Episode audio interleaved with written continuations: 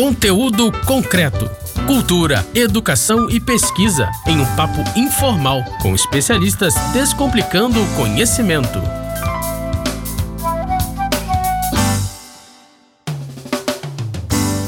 Olá, você que está aí pelas rampas da UERJ Mediações. Meu nome é Kleber Pereira e nós estamos aqui em mais um conteúdo concreto. Esse programa que é feito numa parceria do site Sala da Cult e da nossa Rádio UERJ, a nossa querida Rádio UERJ. Estamos aqui hoje para poder falar de uma coisa muito legal, maneira mesmo, descobertas, né? As coisas que a natureza apresenta aí, a gente fica procurando para descobrir. E para fazer esse papo hoje, eu não tô sozinho não. Eu estou aqui com três especialistas em descobrir. Estou aqui com a doutora Gleice Moser. Tudo bom, Gleice? Tudo bom, Kleber. Fala um pouquinho de você, Gleice. Você é de onde? Bom, eu sou de São Paulo, sou paulistana. Fazem 10 anos que eu estou aqui na oceanografia. É, o Oeste, viu? O Oeste tá gente, tá gente de longe, né? e temos também aqui com a gente André Eduardo Pinheiro. Fala aí, André. Olá, Kleber. É muita satisfação estar aqui com você, meu velho. Fala aí, meu querido. Você é de onde? Está fazendo o que aqui na UERJ? Sou do interior de São Paulo, Piracicaba. Faz quatro anos que eu estou na UERJ como professor e pesquisador. E eu sou paleontólogo, mas não estudo dinossauros. Minha linha de pesquisa principal é crocodilianos extintos. E eu trabalho no Departamento de Ciências da Faculdade de Formação de Professores da UERJ, que é o Campo São Gonçalo. E por último, mas não menos importante, o nosso querido Luiz Felipe Skinner. Fala, Skinner, tudo bom? Tudo bom, Kleber? Bom, ao contrário dos nossos dois colegas aqui, né? Eu sou carioca. Epa! Atraído ah. pelo mar, pela praia e isso levou toda a minha carreira, né? Eu sou biólogo marinho de formação. É, como o André, eu também sou professor da Faculdade de Formação de Professores, mas atuo também, junto com a Gleice, no programa de pós-graduação da oceanografia. Então eu estou aqui bem no meio dos dois, né? É um mundo Cara, pequeno. Que legal, que legal. Vamos falar um pouquinho do que vocês descobriram. Como é que é esse trabalho, Grace, de descobrir, de procurar? De onde vem essa ideia? Na verdade, todo biólogo, né? A minha formação é bióloga também, então todo biólogo tem essa esse ímpeto de descobrir coisas novas, todo cientista. Então, descobrir novas espécies, descobrir novas substâncias, descobrir espécies que indiquem variações no clima, variações na qualidade da água, mas de uma forma que a gente possa descobrir e aportar algo novo para a comunidade. Então, o biólogo ele tem isso, ele vem com esse amor, com esse carinho de, de estudar a natureza. E o oceanógrafo vem com essa mesma ideia, né, de trabalhar, na verdade, com um ambiente rico, um ambiente diverso, que proporciona muitas coisas novas e que é misterioso, né? É, o meu foco é em oceanografia biológica. Eu trabalho com microalgas marinhas, o chamado fitoplâncton. Desculpa o palavrão. André, qual é a diferença do fitoplâncton para o crocodiliano? Bom, eu acho que a diferença. acho que nem há tanta diferença assim. Será? Né? Você olha para um, olha para o outro e pensa que é a mesma coisa às vezes. Brincadeira. Mas ao contrário da, da Gleice, meu objeto de estudo se encontra em ambiente radicalmente diferente, né? Tanto ela quanto o Skinner trabalham em água, em mares, né? Em litoral. E eu trabalho com animais que já estão soterrados, já foram soterrados há muito tempo e estão fossilizados no caso, né? No meu caso, eu trabalho em terra firme, em afloramentos de rocha, extraindo a preciosidade que elas têm ali, no meu caso, os fósseis, né? A diversidade que eles trabalham é recente e já no meu caso a diversidade é pretérita, né? Eu tento ver a paleodiversidade que ocorria nas, nos locais em que eu estou pesquisando. E aí a gente faz sempre uma analogia da paleontologia como um mega quebra-cabeça. Cada descoberta que a gente vai encontrando, a gente vai completando aquela figura peça por peça, paulatinamente. Skinner, você tá numa praia diferente ou é, ou é a mesma pegada da, da Gleice? Oh, a nossa, nossa mesma pegada por ser mar. Estudo o mar, né, a diversidade que existe no mar, mas é uma diversidade muito grande. Eu tive então que optar por realmente estudar os animais marinhos, e mesmo dentro dos animais marinhos, eu acabei optando, escolhendo um grupo de invertebrados. Né? O que isso significa? Dentro de diversidade marinha, eu diria que seria em torno de 70% da diversidade dos animais Caramba. que existem nos oceanos. E aí, claro que a gente vai se especializando, selecionando ainda mais esses grupos é, e tentando conhecer um pouco sobre o que que tem no nosso mar, né? O que, que tem nesse ambiente que atrai a gente tanto, né? Vamos falar um pouquinho das últimas descobertas de vocês. né? Vocês são descobridores de mares e terras. Me fala um pouquinho do que vocês descobriram por último agora. O que, que a UERJ foi para a ponta para descobrir? Fala para mim, Gleice. Vamos começar por você de novo. Bom, eu venho participando de um projeto grande, é um INCT da Criosfera. Eu fui convidada por outro professor da UERJ a trabalhar nesse projeto, professor Heitor Evangelista. A pesquisa foi toda realizada na Península Fields, Ilha Rei Jorge, num lago. Né? Então, eu saí do mar para um lago. Eu trabalho com coluna d'água e o material que eu tinha para analisar era um, um piston, né? A gente fala um corer, um corer de sedimento. Uhum. Esse corer de sedimento, o topo desse corer de sedimento, coletado no fundo de um lago, que só descongela no verão, tinha 300 anos, tá? Isso é coletado no fundo do lago, na Antártica, é trazido da Antártica para o Brasil. E é esse material que eu analisei e foi realmente, junto com a, com a minha mestranda, né? É uma mestranda em conjunto, né? É minha co-orientanda, foi minha co-orientanda, defendeu. Nesse core era cada um centímetro, a gente tirava uma amostra para analisar as diatomáceas. Uhum. Pequenas algas, né, que na verdade possuem uma frústula, é o nome certo, uhum. de sílica, né, que é um material muito parecido com a areia e ela fica preservada por muitos anos. Então a gente analisou desde o topo até o fundo desse core em 300 anos. A gente analisou cortes muito finos, né, de cada um desses de um em um centímetro. Uhum. E em todos esses cortes a gente encontrou uma espécie dominante. Embora a gente tivesse uma tremenda diversidade, a uhum. gente encontrou uma espécie dominante.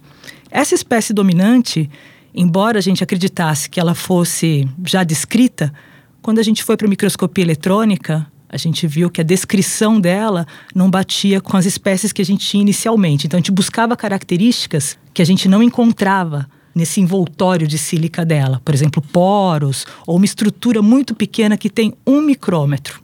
Um micrômetro é a milésima parte do milímetro. A gente buscava em material quebrado de Corer né, uma estrutura de um micrômetro para tentar encontrar que espécie que era. Uhum. Então a gente tinha algumas espécies que a gente acreditava que poderiam ser e no final da nossa análise nós concluímos que ela não se encaixava em nenhuma Nada delas. Não. E daí a gente procurou um, um, dos maiores especialistas no gênero, na verdade, um professor da Universidade de Antuérpia, na Bélgica, professor Van der Vigen, e ele gostou muito do nosso material. E nós descrevemos uma nova espécie, né? Ah, foi alvo né, do, do, do, mestrado, né, da dissertação da Ana Akin, que foi minha aluna e aluna do Heitor em conjunto. E publicamos recentemente essa nova espécie. Que legal.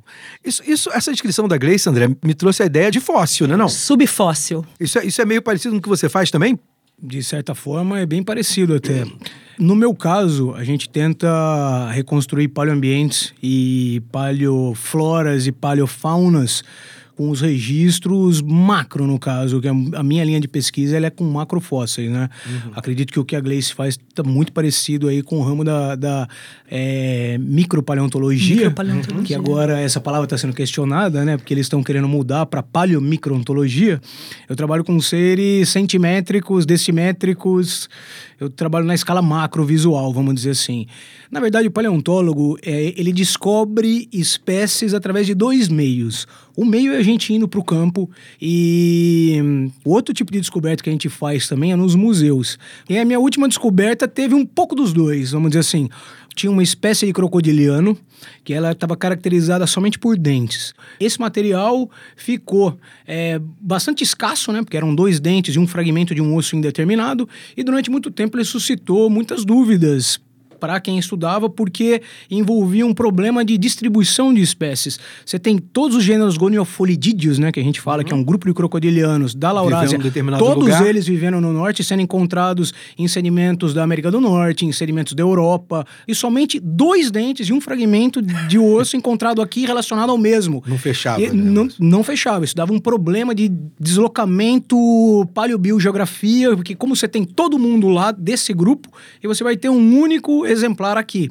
Bom, mais ou menos em meados de 2014, 2015, uma equipe de paleontólogos da UFRJ, lá do fundão onde eu fiz o meu doutorado há alguns bons anos atrás, vamos dizer assim, eles foram prospectar fósseis e encontraram duas hemimandíbulas né, contendo dentes. Depois de se preparar, viram que era crocodiliano, né? Eles descartaram a hipótese de ser dinossauro, porque era bastante diferente o material. Eles me contataram e falaram: cara, vem dar uma olhada nisso aqui. Eu fui dar uma olhada naquele material e pesquisando, a hora que eu olhei os dentes, que eu coloquei na lupa ali, que eu vi as feições, batia certinho com os dentes, por exemplo, que o roxo tinha descrito. Só que o problema é que era os outros elementos desse novo material que foi encontrado não era nada parecido com os gonefolidídeos e sim estava relacionado a um grupo endêmico do Gondwana. O problema foi que o dente convergiu em morfologia e enganou o paleontólogo em 1936, fazendo ele pensar que fosse uma outra espécie. Uma outra espécie de um outro grupo que não ocorreu de fato aqui, né? Uhum. Nessas terras sulistas. A gente fala que isso é um resultado de uma convergência evolutiva. E esse foi o fato, né? E no caso é um Itasúquide, em homenagem ao Matias de Oliveira Roxo. Ao invés de Goniofolis paulistanos, como o Roxo batizou, a gente viu que não era Goniofolis, mudamos o nome genérico e chamamos de Rochocampsa paulistanos. E a gente solucionou essa essa parte do quebra-cabeça aí da fauna é, brasileira de crocodilianos. Caramba! Fala para mim, Skinner. Nessa coisa de invertebrados do mar, o que, que foi que você descobriu por último aí? O que, que, o que, que é o, a joia da coroa? É, bom, essa descoberta, né, ela também lembra muito a, a, história do André, né, que ele acabou de contar aqui pra gente. Um erro de identificação. Ela, desde 1961, vem sendo coletada no Brasil, né, a primeira coleta foi com a expedição do Calypso, né, do na, o famoso navio do Jacques Cousteau. Então eles coletaram em Santos, em São Sebastião, uma amostra e foi identificada como é, Piura vitata, uma espécie de, de assídia. É um invertebrado marinho bastante singular, né? Ele, assim, em termos de importância é, biológica e evolutiva, a importância evolutiva é que no, nós, como vertebrados, compartilhamos uma série de características com esse animal, né? características do desenvolvimento. Então, ele é modelo para estudos de desenvolvimento e evolução dos vertebrados. Nós fazemos parte do mesmo grupo que ele, que são os cordados. Então, isso já é uma característica importante. E do ponto de vista biológico, né, para o ambiente, é um grupo que filtra a água, então retirando partículas basicamente são partículas microscópicas, né? O fitoplâncton às vezes pode ser utilizado como alimento, matéria orgânica também que está em suspensão.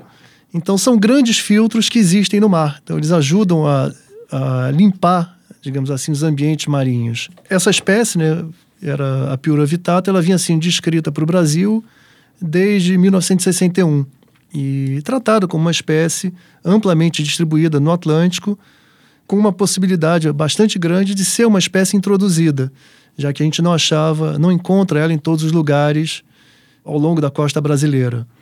A gente fazendo coletas frequentemente na Ilha Grande, eh, eu me deparei com um animal que a gente coletou para poder descrever, né, ver o que, que era e fazer a listagem né, das espécies da, da Baía da Ilha Grande. Dessa primeira identificação, eu identifiquei como sendo uma outra espécie, não a, a Piura vitata, né, que anteriormente estava descrita. E durante o meu pós-doutorado, em 2014, no Paraná, a professora Rosana Rocha, que é uma das maiores especialistas também do mundo no, no grupo, apresentando, ah, eu acho que é essa espécie, a espécie Piura mariscata. Ela falou, não, Piura mariscata ela só ocorre em fundos arenosos, né, a 60 metros, você dragando o fundo do mar, né, em dragagens. Então, não é é provavelmente a piura vitata mesmo. Então a gente pegou essa amostra, foi olhar com as descrições originais e aí a gente chegou à conclusão de que não era a piura vitata, não era a piura mariscata, representava uma nova espécie. E aqui no Brasil ela é considerada uma espécie exótica, uma espécie introduzida. E a gente tem ela ocorrendo desde Cabo Frio até o litoral de São Paulo. Eu descobri que o tempo já estourou. Eu queria primeiro agradecer vocês né, por esse papo aí, agradecer o carinho da Gleice estar aqui com a gente, Luiz Felipe, André. Cara, queria deixar para vocês um forte abraço aí que estão ouvindo a gente descobrir esse programa sintonizando aí. E para todo mundo que ouviu a gente, fiquem com Deus e até a próxima.